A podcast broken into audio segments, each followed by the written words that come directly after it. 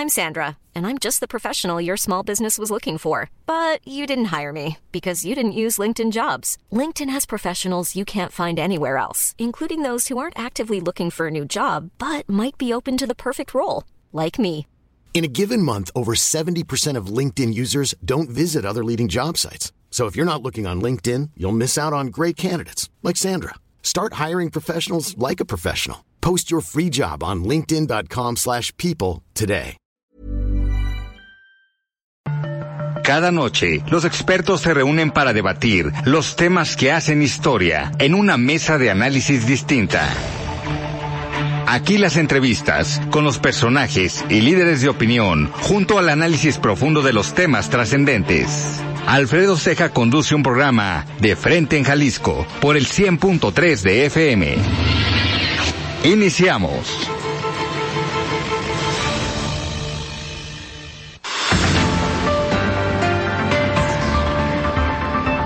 Hola, ¿qué tal? Muy buenas noches. Bienvenidos a una emisión más de De Frente en Jalisco, aquí en Heraldo Radio Jalisco. Son las 7 de la noche en punto, hoy miércoles 21 de febrero, y quiero agradecer, como todos los días, en los controles técnicos a Antonio Luna, en la producción y redacción de este espacio a Ricardo Gómez, y recordarles nuestro número de WhatsApp para que se comuniquen con nosotros, el 3330 1779 66. El día de hoy vamos a tener en entrevista a Luis Zamora, él es el vocal ejecutivo del Instituto Nacional Electoral aquí en Jalisco. Además, vamos a tener algunos de los comentarios que por las fallas técnicas no pudimos eh, tener el día de ayer y el pasado eh, lunes. Vamos a escuchar hoy el comentario de Rafael Santana Villegas. Él es director de la Escuela de Comunicación de la Universidad Panamericana. Vamos a escuchar también el comentario de Sofía Pérez Gasque. Ella es presidenta nacional del Consejo Coordinador de Mujeres Empresarias. Y también el comentario de Raúl Uranga La Madrid, presidente de la Cámara de Comercio de Guadalajara. Y habitualmente los miércoles tenemos el comentario de Paulina Patlán, ella es presidenta del Consejo Coordinador de Jóvenes Empresarios aquí en Jalisco, y el comentario de Paula Ramírez, ella es consejera presidenta del Instituto Electoral y de Participación Ciudadana del Estado de Jalisco. Vamos a tener también el análisis de los miércoles con David Gómez Álvarez. Y les recordamos que nos pueden escuchar en nuestra página de internet heraldodemexico.com.mx, ahí buscar el apartado radio y encontrarán la emisora de Heraldo Radio Guadalajara. También nos pueden escuchar a través de iHeartRadio en el 100.3 de FM. Y los invitamos a que nos sigan y se comuniquen vía nuestras redes sociales. En X me encuentran como arroba Alfredo R y en Facebook me encuentran como Alfredo Ceja. Y también los invitamos a que sigan la cuenta en ex de arroba Heraldo Radio GDL para que se mantengan informados de lo que pasa en nuestro estado. Y pueden escuchar estas mesas de análisis y las entrevistas en el podcast de De Frente en Jalisco en cualquiera de las plataformas. Muy bien, y ahora antes de iniciar esta entrevista con Luis Zamora, vocal ejecutivo del INE, vamos a escuchar el comentario de Rafael Santana Villegas, director de la Escuela de Comunicación de la Universidad Panamericana Campus Guadalajara. Estimado Rafa, ¿cómo estás? Buenas noches. La voz de los expertos.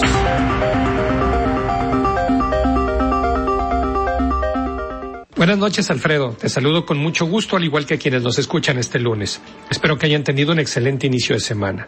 Recientemente fue publicado el reporte 2024 sobre riesgos globales que anualmente presenta el Foro Económico Mundial como parte de las conclusiones de sus sesiones de trabajo. En esta edición hace referencia a dos riesgos específicos que me gustaría abordar tanto esta semana como la próxima, pues se refieren a los procesos electorales que se vivirán en alrededor de una treintena de países, entre los que se encuentran México, Estados Unidos y la India, con lo cual se estima que el 49% de la población mundial en edad de votar saldrá a las urnas este año. En este sentido, el Foro Económico Mundial señala que este escenario presenta dos riesgos en concreto. El primero tiene que ver con la desinformación y la distribución de noticias falsas y el segundo la poca confianza que ese fenómeno genera hacia los procesos electorales. Esta semana tocaré el tema de la desinformación.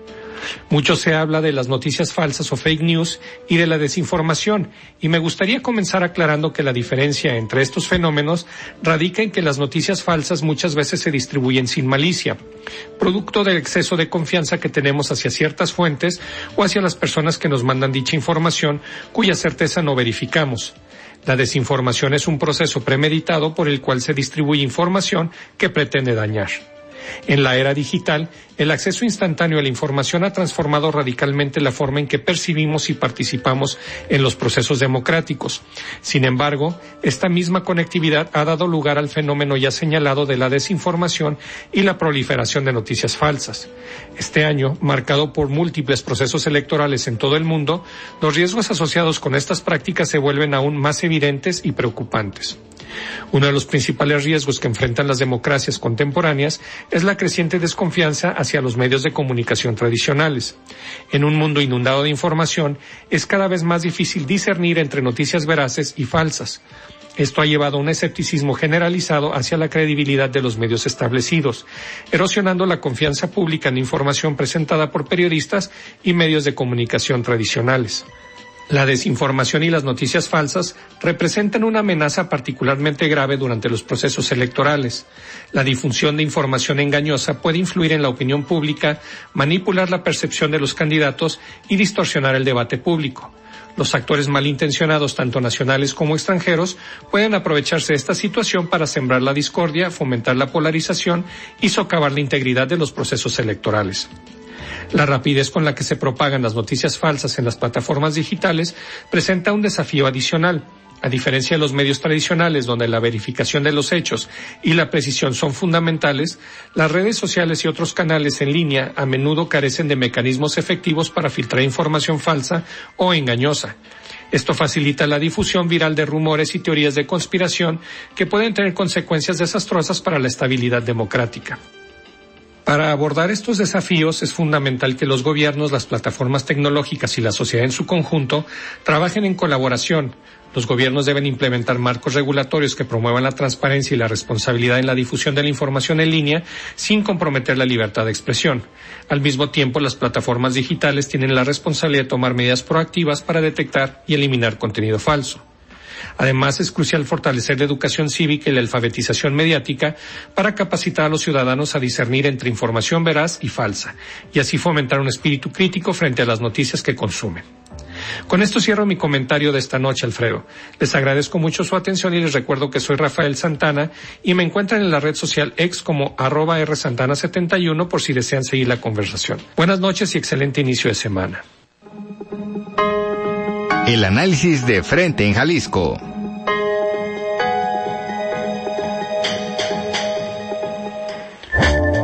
Muy bien, muchísimas gracias Rafa por este comentario y me da muchísimo gusto ya tener en la línea a Luis Zamora, él es vocal ejecutivo del Instituto Nacional Electoral aquí en Jalisco. Estimado Luis, ¿cómo estás? Muy buenas noches.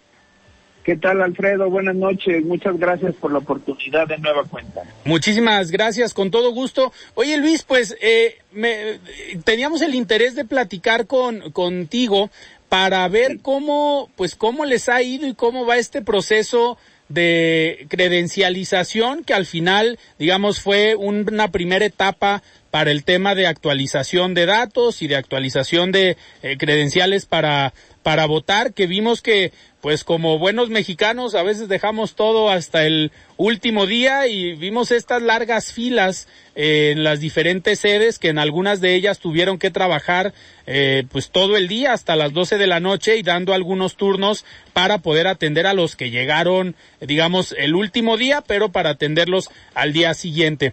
¿Cómo, cómo calificarías este ejercicio? ¿Cómo les fue? ¿Cuál fue el resultado en cuanto a eh, la respuesta de, de las personas?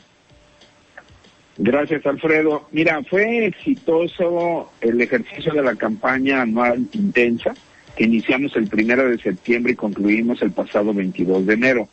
Te comparto que en cuestión de trámites, nosotros teníamos un techo que alcanzar, este, dispuesto eh, por la Dirección Ejecutiva del Registro Federal de Electores de 522 mil trámites. Sin embargo, alcanzamos 555 mil trámites. Por tanto, estamos 12 puntos porcentuales arriba de lo esperado, incluso desde el ámbito institucional. Dentro de ello, también tenemos que las y los jóvenes se interesaron precisamente por, por acudir y también inscribirse por primera vez. Hablo de los jóvenes de 18 años, los neociudadanos, que será su primera ocasión del ejercicio de ciudadanía plena al participar en esta próxima elección el 2 de junio. Y tenemos que, en el caso del 2021, rebasamos esa meta eh, por al menos eh, por arriba de, de 9 mil este, trámites. En el, y solo nos quedamos por debajo del 2018, cerca por 5 mil. Entonces tuvimos una mayor captación de esos eh, de estas inscripciones por arriba del 19% en relación con 2021. La otra también muy importante es aquellas credenciales que ya no son vigentes y que debían ser reemplazadas. Tenemos que, considerando la cifra que teníamos en diciembre de 2022 a la que tenemos ahora en enero de 2024, hemos avanzado cerca de un 60%. Estoy hablando de cerca de, de 195 mil credenciales eh, reemplazadas, pero eh, de manera específica, de abril del año pasado a la fecha, estamos hablando que eh, reemplazaron credenciales ciudadanos en la cantidad de 102 mil. Entonces también ahí tenemos un dato que eh, la verdad ha sido muy favorecedor. ¿Esto qué quiere decir? Que la ciudadanía se comprometió precisamente para eh, tener y contar con sus credenciales para votar con fotografía y tener un listado nominal debidamente integrado y debidamente actualizado. Aquí el llamado atento de hoy, si me permites, Alfredo, es invitar atento y respetuosamente a la ciudadanía que hizo trámites con nosotros y que todavía no recoge su credencial. Tienen para hacerlo hasta el próximo 14 de marzo. Ya tenemos menos de un mes para hacerlo y les invitamos a acudir. Todavía hay 47.840 eh, credenciales que están en los módulos y que todavía no han sido recogidas. Y tenemos un listado nominal de 6 millones, poco más de 605 mil ciudadanas y ciudadanos. Entonces esa parte en la organización del proceso considero ha sido exitoso. Hoy nos encontramos, eh, eh sabrás tú que el 6 de febrero pasado hicimos el ejercicio de insaculación, que es un sistema aleatorio para extraer de cada sección electoral el 13% de ciudadanía para participar como funcionarias y funcionarios de casilla. Y sobre todo aquellas personas que nacieron en marzo, y entonces a partir de marzo empiezan a extraer este 13%, y también cuyas personas, la primera letra de su primer apellido es la A. Entonces surgió un universo para notificar e invitar a ser funcionario de casilla de cerca de 856 mil ciudadanas y ciudadanos. Quiero decirte que de estos ya hemos visitado a poco más de 307 mil en 12 días que tenemos ya de trabajo en campo, de los cuales eh, hemos eh, ya asegurado el 30% de esta ciudadanía, le notificamos, le invitamos, aceptó, se, capacitó, es decir, en una capacitación muy ligera, porque es la primera etapa, pero ya tenemos cubierto prácticamente el 30% de los ciudadanos requeridos, que son cerca de 97 mil ciudadanas y ciudadanos al día la jornada electoral. Entonces, también un llamado atento a la, a la ciudadanía que primero les agradecemos que nos estén abriendo sus puertas, y eh, podamos platicar con ellos acerca de la invitación y de lo importante que es ser la primera autoridad, la, la, la máxima autoridad día de la, de la jornada electoral en las casillas. Sí. Entonces, esta parte también creemos nosotros que tenemos un buen avance. En el caso de la proyección de casillas a instalar, Alfredo, tenemos que van a ser, es proyección, ¿eh? todavía no es definitivo, lo definitivo será a finales de marzo, una vez que lo aprueben los consejos distritales. Pero la proyección que tenemos es instalar 10.907 casillas, de las cuales el 58% están en domicilios de escuelas, 31% en domicilios eh, particulares y otros eh, que están en oficinas públicas, espacios públicos. Es decir, de los 10.907 casillas que vamos a instalar, ocuparemos 4.499 domicilios, donde estarán ubicadas y estarán lo más cerca posible al domicilio de la ciudadanía. Cabe señalar aquí que aquel ciudadano, ciudadana, que no reportó su cambio de domicilio, claro. pues hombre, le va a quedar más lejecitos que, que lo que hubiera sido si, si actualizara el, el, domicilio. Ahora, este proceso, Alfredo, es el proceso más inclusivo que hemos organizado.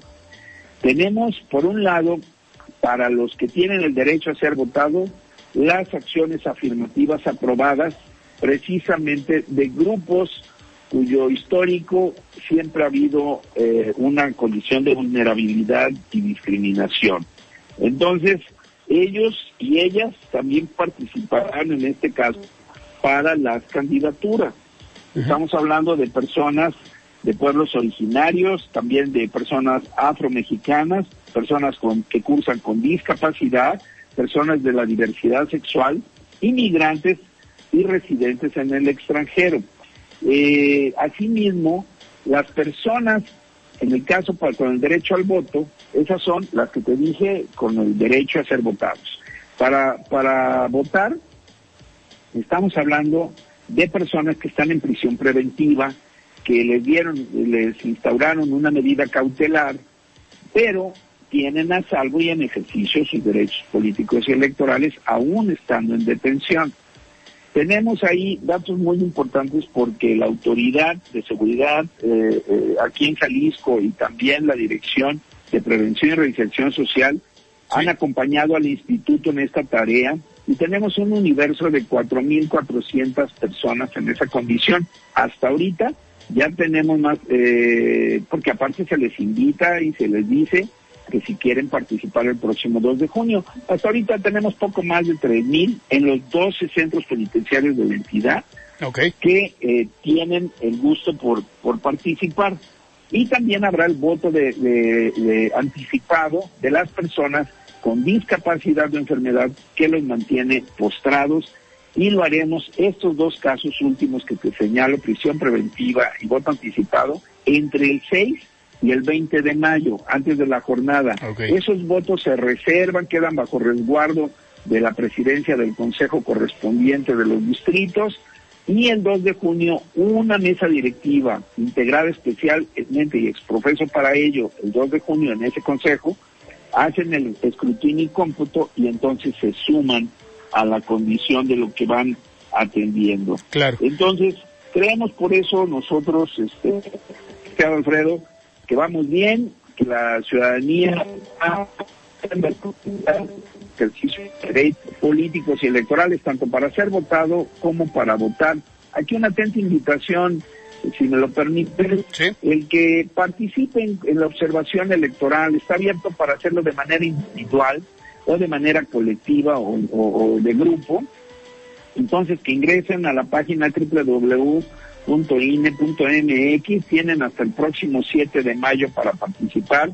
Eh, es importante que aquellas personas que tengan el interés o, o, curiosidad. Luis, estamos teniendo problemas con la comunicación. Creo que te escuchas ah. ahí un poquito cortado. Tú, dime, tú dime, tú dime. A ver, creo que ahí ya te escuchamos mejor. Yo, yo, yo ah, ok. Entonces digo, la gente invitación es que ingresen a la página www.ine.mx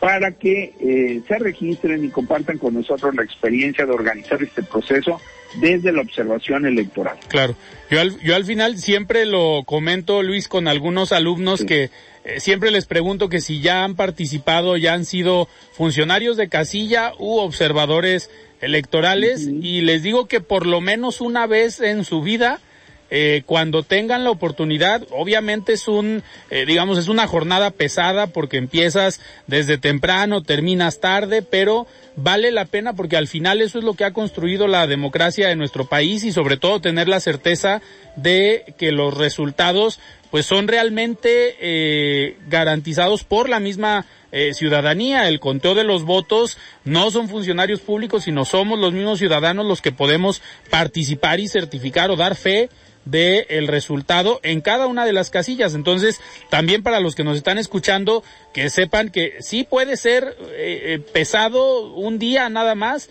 pero vale la pena por el desarrollo democrático de nuestro país.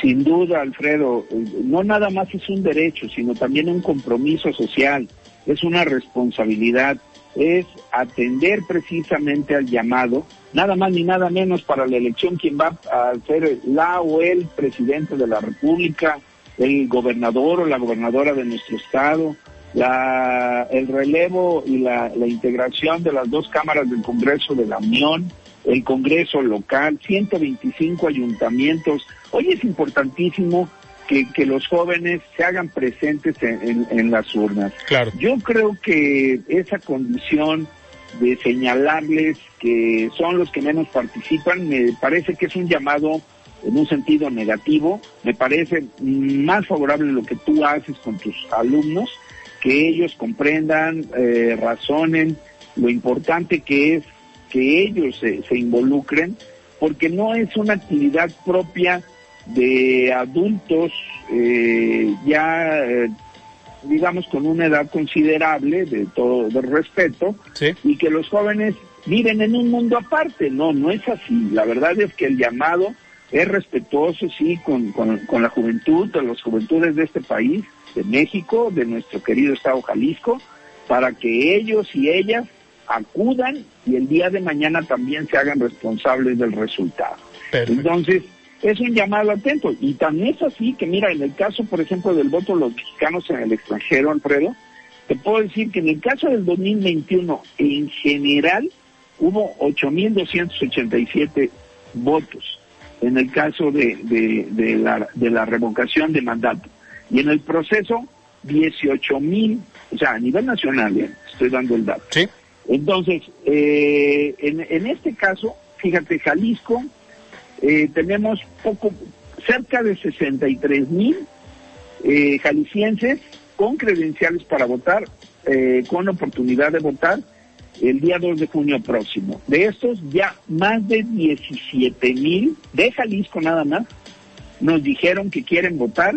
Particularmente el voto electrónico es el que más han elegido, le sigue el voto postal.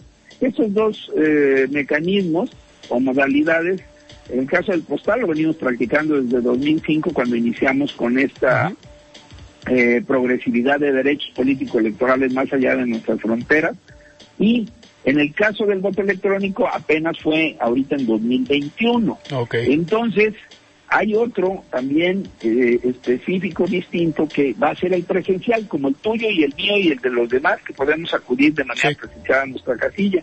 Y van a poder acudir eh, ahí sí no necesitan avisarnos, pueden ir el día de la jornada electoral al consulado más cercano que tengan. En el caso de, Estados Unidos hay 20 consulados, en Montreal hay uno, en, en Madrid ha- hay otro y en París hay otro, que estamos en esas condiciones de lo de la credencialización, pero que chequen en la página del INE precisamente la ubicación de su, de su consulado, la hay también toda esta información para manera de atenderlo. Y por último, permíteme promocionar eh, un- una oportunidad también distinta de participación. Tú sabes que viene el, pro- el, el próximo 7 de, de- de abril, va a ser el primer debate de las candidatas y candidatos de- a presidencia de la República.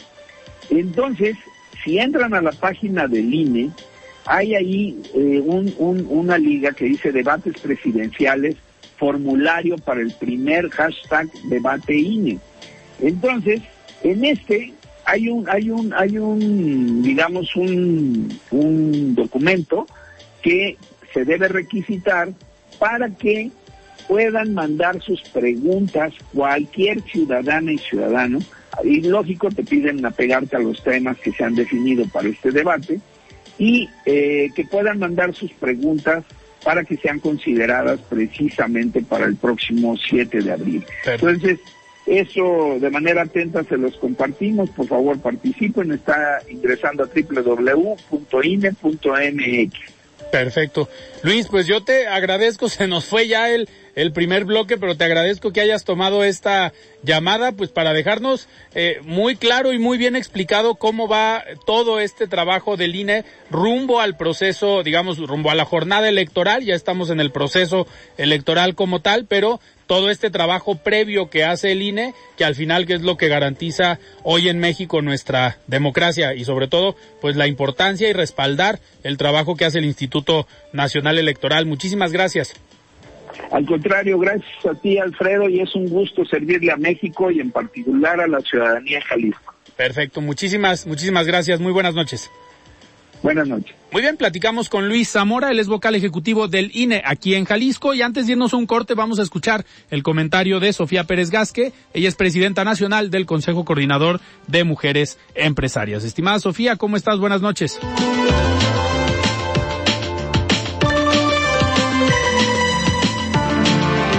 Muchas gracias nuevamente por este espacio para el Consejo Coordinador de Mujeres Empresarias. Decirles, por supuesto, que durante enero a nivel nacional se generaron 109. Everyone knows therapy is great for solving problems, but getting therapy has its own problems too, like finding the right therapist, fitting into their schedule, and of course, the cost. Well, BetterHelp can solve those problems. It's totally online and built around your schedule. It's surprisingly affordable too. Connect with a credentialed therapist by phone, video, or online chat, all from the comfort of your home. Visit betterhelp.com to learn more and save 10% on your first month. That's BetterHelp H E L P. Millions of people have lost weight with personalized plans from Noom, like Evan, who can't stand salads and still lost 50 pounds. Salads, generally, for most people, are the easy button, right? For me, that wasn't an option. I never really was a salad guy. That's just not who I am. But Noom worked for me. Get your personalized plan today at Noom.com. Real Noom user compensated to provide their story. In four weeks, the typical Noom user can expect to lose one to two pounds per week. Individual results may vary. 9.021 nuevos empleos a nivel nacional. Y se destaca que han sido generados por la industria de la transformación, manufactura y por supuesto construcción, ya que estas dos concentran más del 80% de los nuevos empleos. Desde el Consejo Coordinador de Mujeres Empresarias hemos hecho un análisis y por supuesto el impacto de estos 109.021 109.021 nuevos empleos. Y, y se ha determinado bajo la estructura que menos del 15% son de mujeres. Y esto por supuesto es un impacto importante importante a comentar, ya que es muy positivo para nuestro país que se generen nuevos empleos. Por supuesto que se restablezcan los que se fueron perdiendo en pandemia, pero también que demos incentivos para que las empresas puedan tener el sistema adecuado para que las mujeres puedan regresar a trabajar y, por supuesto, que no continúen con los negocios informales que hasta el momento han surgido después de la pandemia debido a la falta de políticas internas dentro de las compañías para que las mujeres puedan regresar a un trabajo que también les dé flexibilidad para poder atender las áreas eh, productivas no pagadas del hogar y por supuesto de sistemas de cuidados. Agradezco mucho el espacio y por supuesto reiterarles que desde el Consejo Coordinado de Mujeres Empresarias buscamos incentivar que las empresas contemos con las políticas internas para que las mujeres sigan creciendo dentro de estas mismas y por supuesto generar un impacto positivo en el desarrollo económico de nuestro país. Con Alfredo Ceja y su análisis de frente en Jalisco por el Heraldo Radio 100.3. Mesa de análisis de frente en Jalisco con Alfredo Ceja. Continuamos. Muy bien, son las 7 de la noche con 31 minutos. Estamos de regreso aquí en De Frente en Jalisco y vamos a escuchar el comentario de Raúl Uranga La Madrid, presidente de la Cámara de Comercio de Guadalajara. Estimado Raúl, ¿cómo estás? Buenas noches.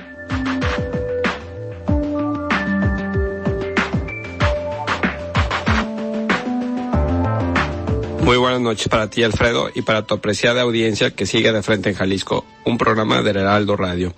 La semana pasada realizamos el foro CS24, Congreso de Comercio, organizado por la Cámara de Comercio de Guadalajara. Fue todo un éxito gracias al esfuerzo de muchas personas, especialmente de las y los comerciantes que confiaron en nosotros. El objetivo que nos planteamos se puede resumir en cinco palabras. Conectar, inspirar, concientizar, aprender y negociar. Así el foro CS24 fungió como un punto de encuentro para que las y los comerciantes pudieran promocionar sus productos y servicios, además de cerrar acuerdos que impulsarán su crecimiento. Este foro contó con las conferencias de Leo Zuckerman, Rubén Omar Romano, Carlos Loret de Mola y Luis García. Comparto algunas reflexiones que surgieron a partir de estas charlas y que considero importantes para tomar en cuenta. Primero, México tiene ante sí una oportunidad extraordinaria en materia económica. El nearshoring y el incremento de las relaciones comerciales con Estados Unidos nos ponen en la puerta de un boom económico. Las y los comerciantes tenemos la responsabilidad de saber capitalizar esas oportunidades, mientras que el gobierno tiene la obligación de crear las condiciones para que esto sea posible, sobre todo en temas de infraestructura, como es la disponibilidad de agua y de energía. Segundo, este año 2024 es un año crucial para México. La sociedad civil debe activarse como lo ha hecho en los últimos años para participar y tener una jornada electoral histórica. Más allá de nuestras preferencias, debemos de tomar la responsabilidad de pensar el destino que queremos para el país e ir a votar después de analizar todos los escenarios. Tercero, el éxito de un proyecto se consigue desde lo colectivo, no desde lo individual aplica tanto para lo deportivo como para lo empresarial. Desde la iniciativa privada debemos de saber potenciar a nuestras y nuestros colaboradores, así como identificar sus fortalezas y debilidades para así dar un mayor impulso a nuestros proyectos. La primera edición de este foro fue muy rica en conocimiento y experiencias. Dado su éxito, seguramente el próximo año estará de regreso. Hasta aquí mi comentario, Alfredo. Les deseo que tengan una excelente semana. Nos escuchamos el próximo martes. Muy bien, muchísimas gracias Raúl por este comentario. Y ya tenemos en la línea a David Gómez Álvarez, como todos los miércoles. Estimado David, ¿cómo estás? Buenas noches.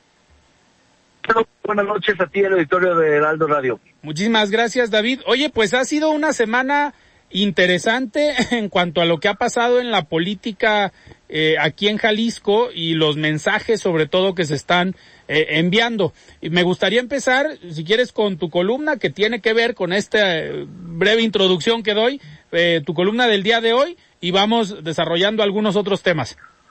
Sí, claro, con gusto. A ver, la aparatosa detención de el hombre fuerte del gabinete del anterior gobernador, de Jorge Aristóteles Sandoval, esta detención muy eh, con rudeza innecesaria de Alberto Flores, quien fue el jefe de gabinete, Alberto Lamas, pues eh, efectivamente creo que manda un mensaje de poderío de, de parte pues, del Estado, de las fuerzas del Estado a un individuo y quizá a un grupo político, pero me parece que en este momento de campañas y de, ah, digamos, eh, altisonancias electorales, se pierde de vista el asunto de fondo que me parece que es muy importante. Y ese tiene que ver con el desvío de 300 millones de pesos, un desfalco en despoblado que ocurrió en la Comisión Estatal del Agua el sexenio pasado y que cuyos responsables montaron un operativo, una trama muy sofisticada de corrupción a través de, digamos, eh, eh, operadores que eh, hicieron, autorizaron y realizaron los pagos indebidos, irregulares e ilegales a un montón de empresas y medios de comunicación para después ese dinero desviarlo a campañas políticas o a los bolsillos de algunos de ellos, pero eh, no dejando ningún rastro, eliminando evidencias. Es decir, era una, operación muy, muy sofisticada que justamente eh, llevó a que pues la CEA erogara un, un monto muy significativo. Entonces, el problema de la politización y hasta de la partidización de este tipo de escándalos de corrupción es que, eh, digamos, los delincuentes o los presuntos delincuentes y, sus abogados y sus apoyos y sus eh, operadores un poco se victimizan en el sentido de decir, eh, están violando la presunción de inocencia, están violando mis derechos, están persiguiéndome por razones políticas, hay una cacería de brujas cuando en realidad mm, eh, era un asunto muy conocido, Vox Populi, había evidencia desde entonces, lo que ha recopilado el Ministerio Público pues es muy eh, eh, también significativo y creo que el asunto debería de este, buscarse que, que, que se lleve al fondo del asunto, es decir, que no quede en un escarnio público, eh, digamos, en una humillación pública, que eso creo que no es pedagógico para la sociedad. Eh, el maltrato que recibió eh, el detenido, el indiciado, pues me pareció de rudeza innecesaria, ¿no? Aquí lo, de lo que se trataría es de buscar que se castigue a los culpables cuando se haga, se termine de hacer un indagatorio, una investigación profunda, el, el tema llegue con firmeza a alguna sentencia, algún veredicto, y que se restituya eh, eh, el, capital, el patrimonio, los activos que se desfalcaron. Es decir, el gran problema con el combate a la corrupción en este país es que primero son detenciones eh, aparatosas, este, muy vistosas, pero luego se les van, como ya vimos que sucedió con los Oya Talman, que termina llevando el, juicio desde su casa. claro, que hoy ya Antes ya estaba en su, ya está en su casa, hace poco también ya lo estaba, pero se salía a cenar, eh, todo el mundo lo sabía, y probablemente termine su juicio eh, eh, exonerado. exonerado, y lo más triste será que todos esos recursos se habrán perdido.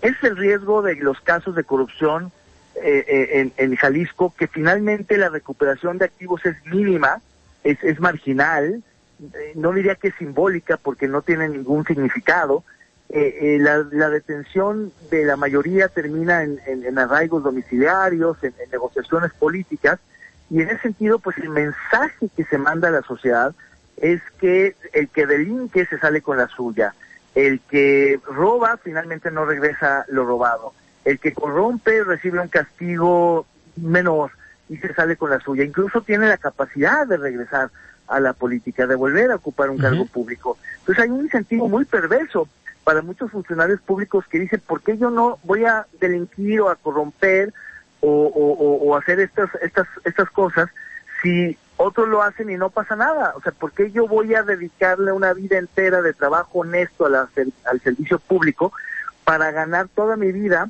lo que estos cuates se embolsan en una maniobra, en, un, en una jugada? Entonces sí creo que es importante en términos de pedagogía política llevar hasta sus últimas consecuencias este caso sin politizarlo, sin mediatizarlo tanto, sin partidizarlo y sin tratar de estar mandando mensajes políticos, sino realmente un acto de justicia. Claro. Oye, David, ahorita que comentas el caso de Emilio Lozoya, que pues ya nos enteramos que ya está en libertad, aunque sigue el proceso en libertad ya con el cambio de estas eh, medidas eh, cautelares, pero eh, las declaraciones hoy del presidente en la mañanera acerca de el papel que jugaba el Poder Judicial y que jugaba el ministro Arturo Saldívar de estos acuerdos, pues lo dijo abiertamente el presidente que él podía anteriormente hablarle al presidente de la Corte y platicar algunos temas, pero no, ¿no crees que dio a entender que eh, pues podían acordar entre poderes y tal vez meterse un poquito en las decisiones el poder ejecutivo en las del poder judicial y sobre todo ventilar que el ministro de la corte pues podía hablarle a un juez y decirle oye ten cuidado con este caso o ten cuidado con este tema es delicado no lo que se dijo hoy. No y no solo eso también dijo que ahora con la ministra Piña eh, ya no se le podía llamar a los jueces, que ya eran autónomos y por tanto podían decidir por ellos mismos. Eh, eh, la, declaración del presidente no tiene desperdicio, es una verdadera perla, porque como dicen los propios abogados, a confesión de parte, relevo de prueba. El presidente en lo, lo que hoy reconoció es que en este país no existe o no existía o se borraba por momentos, y en particular con el ministro Saldívar, la división de poderes. Así es. Y es algo que el presidente siempre ha querido borrar, la división de poderes, la separación e independencia del Poder Judicial respecto del Poder Ejecutivo. Pero más grave aún es que tuvieran esas correas de mando, esas correas de transmisión, donde hablándole al ministro presidente le podían jalar las orejas o dictarle la plana o enmendarle las sentencias a los distintos magistrados y jueces como si ellos no fueran autónomos dentro del poder autónomo, es decir, como si fueran subordinados, empleados de la Suprema Corte, cuando tienen una jurisdicción, cuando tienen una autonomía y una independencia. Es gravísimo por donde se le vea estas declaraciones porque está justamente, insisto, no solo reconociendo que violaba, que digamos, eh, eh, traspasaba la, la división de poderes, sino que también interfería en la actuación de los jueces. Y por el contrario, reconoce que con Piña, con la ministra Piña, no le puede llamar y tampoco ella le llama a los jueces. Es decir, lo que está reconociendo es que la ministra Piña está haciendo las cosas correctamente en el Poder Judicial y que el ministro Saldívar, el ministro Retiro Saldívar, las hacía de manera incorrecta, por no decir ilegal. Que ahora entendemos por qué la renuncia un año antes del ministro Arturo Saldívar y el apoyo que está dando hoy al proyecto de Claudia Sheinbaum. Sí, bueno, yo, creo que esa es una de las imposiciones, eh, de las cosas que a Claudia Sheinbaum después le van a eh, estorbar, porque no solo ganó una posición el presidente que no le correspondía, porque acaba de nombrar justamente a Lenia Batres, una posición que le hubiera correspondido justamente al, a la siguiente presidenta, muy probablemente a Claudia, y entonces no, se la mete en, su equipo de, trabajo y además él gana una posición en la Suprema Corte de Justicia de la Nación. Saldívar se ha convertido en un personaje, eh, eh, digamos, de lo más impresentable que se puede hoy reconocer en la República. Es alguien que cuando fue ministro, antes de ser presidente, cuando era ministro, tuvo momentos de lucidez en, la, en el impulso de ciertas agendas progresistas. Pero a partir de que asumió la presidencia de la Suprema Corte y que él se asumió un empleado del presidente y que se subsumió al Poder Ejecutivo, que se, digamos, se fue sumiso al presidente de la República, este, estamos hablando de otro, Arturo Saldívar, que incluso pues ha dado declaraciones últimamente pues muy muy lamentables en distintos medios. Creo que está desaforado a pesar de que tiene fuero y creo que le va a hacer muchísimo daño a Claudia Sheinbaum tener alguien con esa reputación tan cercano en su equipo de trabajo. Claro. Oye, David, nos quedan eh, dos minutos todavía, pero me gustaría eh, saber tu opinión o tu punto de vista sobre el personaje eh, que fue Carlos Ursúa. Digo, nos enteramos del, del lamentable fallecimiento, pero sin duda un personaje importante al inicio de esta administración, pero sobre todo después de su renuncia, ¿no? Todo lo que, pues todo lo que comentó acerca de cómo se manejaban las finanzas o la hacienda pública de nuestro país. Sí, bueno, él es el, digamos, eh, fundador y líder del, del llamado Grupo Colmex el grupo de economistas del Colegio de México, que fue llamado justamente por López Obrador cuando fue jefe de gobierno en el electo en 2000 y Ursúa fue justamente el secretario de Finanzas. Y a partir de ahí se, se, se jaló a otros egresados como Arturo Herrera, Gerardo Esquivel, entre otros. Eh, eh, Ursúa no terminó eh, eh, su periodo al frente de la jefatura de la tesorería de la Secretaría de Finanzas en la, en, la jefatura del gobierno de la Ciudad de México por diferencias con López Obrador. Sin embargo, eh, en el 18 López Obrador muchos años después lo comenzó a devolver ofreciéndole una serie de garantías que evidentemente le incumplió. Ursúa intentó ser un buen secretario de Hacienda, pero las instrucciones, las órdenes que recibía el presidente, pues eran incompatibles, incompatibles con la de un secretario de Hacienda responsable. A él le tocó, pues, eh, chutarse el tema de la cancelación del aeropuerto con todas las implicaciones financieras, con el pago de 300 mil millones de pesos, eh, entre otros, entre otras decisiones absolutamente polémicas. Y entonces, cuando él decidió no acompañar al presidente, renunciar, se quedaron, se quedaron varios de su equipo al frente, pero él eh, decidió simplemente volverse un crítico de la del presidente y después incluso colaborar con la oposición. Esto último a mí me pareció pues que, que, ya no hablaba tan bien de Ursúa porque ya estaba un poco jugando en contra. Si bien es cierto que tuvo diferencias muy importantes por razones que, que, que, que, lo justificaban su renuncia, creo que cambiarse de bando al, al bando contrario, pues de pronto puede también eh, ser delicado. A mí me gustaba el Ursúa que había regresado al TEC de Monterrey a ser un crítico del gobierno, pero no un colaborador de la oposición. Sin embargo, pese a todo, pues es lamentable su muerte trágica, su accidente, el accidente que es un gran, gran economista, pero sobre todo un gestor, un implementador de políticas económicas muy, muy importante que ha tenido este país y pues siempre una muerte de este tipo es lamentable. Claro. Oye, David, una última pregunta, un último eh, tema rápidamente. Eh, se están saliendo algunas piezas del equipo de Movimiento Ciudadano a nivel federal. La renuncia ayer de Patricia Mercado es un golpe muy duro al equipo de Jorge Álvarez Maínez y también a Dante Delgado, ¿no? Sin duda, bueno, Patricia Mercado es probablemente la militante más congruente, más consistente y más respetada de todo movimiento ciudadano. De ese tamaño es el calibre de la senadora Mercado y de ese tamaño es la implicación de su salida, aunque la quieran minimizar, del equipo de campaña. Hay varias razones. La primera y más importante es que ella no le permitieron reelegirse como senadora. La mandaron a la Cámara de Diputados, fue lo que le ofrecieron. Segundo, tuvo que ver con de algunos cargos, algunos perfiles, pues muy polémicos, por no decir impresentables, como el de Sandra Cuevas y otros más, palazuelos que por ahí anda. Y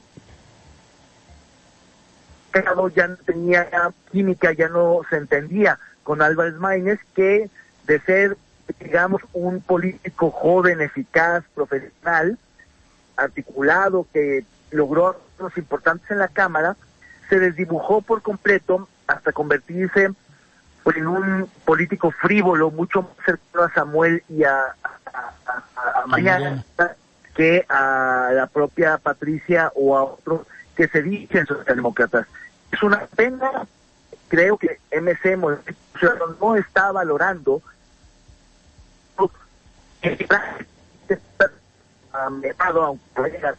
aunque finalmente es alguien leal, alguien disciplinado, alguien institucional, pero mira con la agenda del partido.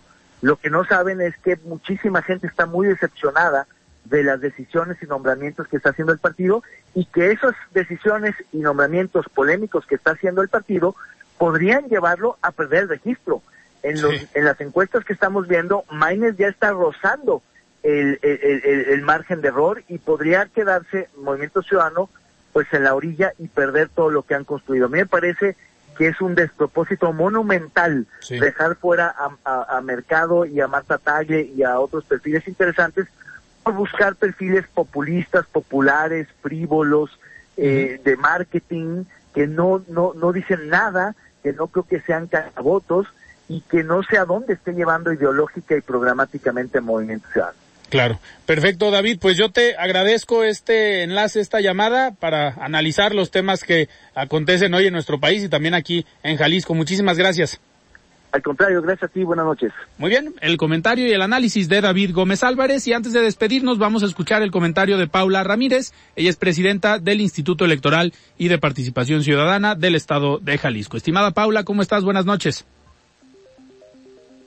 La voz de los expertos.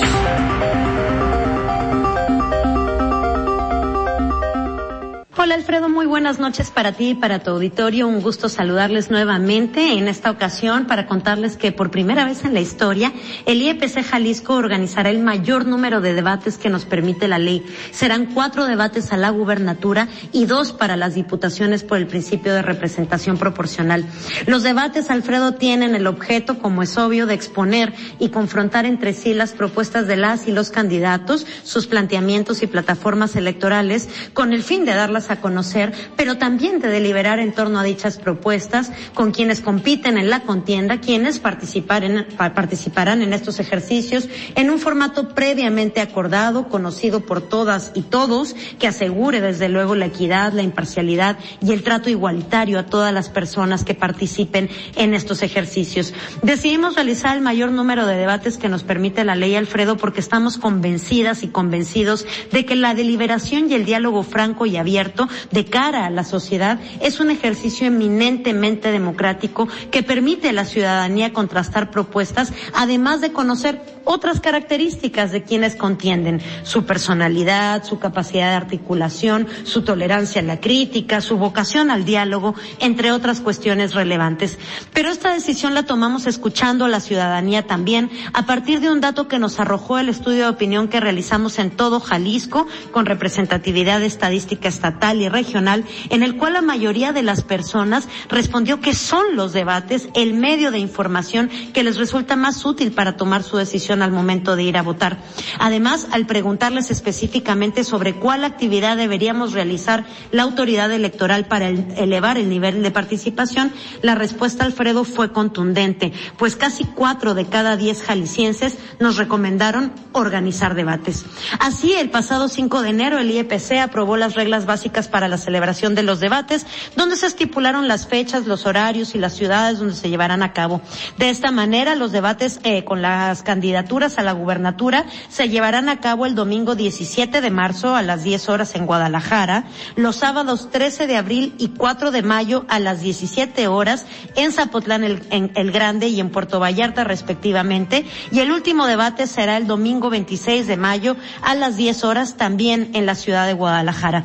Los debates con las personas candidatas a diputaciones se realizará el domingo 21 de abril a las 21 horas y el sábado 11 de mayo a las 11 horas, ambos en Guadalajara y también serán transmitidos por televisión abierta. Todos los debates serán transmitidos en canales de televisión abierta, Canal 44 y Jalisco TV, además de las plataformas digitales de la autoridad electoral y de quienes se sumen.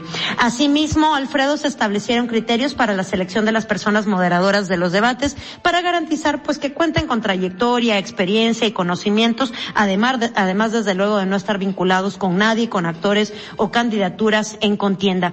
Para determinar los temas específicos que se abordarán en cada uno de los debates, se realizaron conversatorios públicos y una consulta abierta en redes sociales en materia de seguridad ciudadana y justicia, desigualdad económica y combate a la corrupción e impunidad, educación, cultura y salud, medio ambiente y movilidad y juventudes. El día de mañana, Alfredo, estaremos aprobando las reglas específicas de los debates que contemplan cuatro formatos distintos para los debates a la gubernatura y un formato único para los de diputaciones de representación proporcional. Les invitamos, Alfredo, a estar atentas y atentos y a ver, desde luego, las transmisiones de los debates para informarnos de sus propuestas y estar en condiciones de emitir un voto verdaderamente informado y libre el próximo 2 de junio. Gracias nuevamente por el espacio, Alfredo, y nos escuchamos la siguiente semana.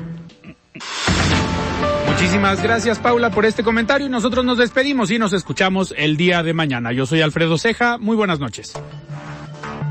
Alfredo Ceja los espera de lunes a viernes para que junto con los expertos y líderes de opinión analicen la noticia y a sus protagonistas. Esto fue De Frente en Jalisco, otra exclusiva de El Heraldo Radio.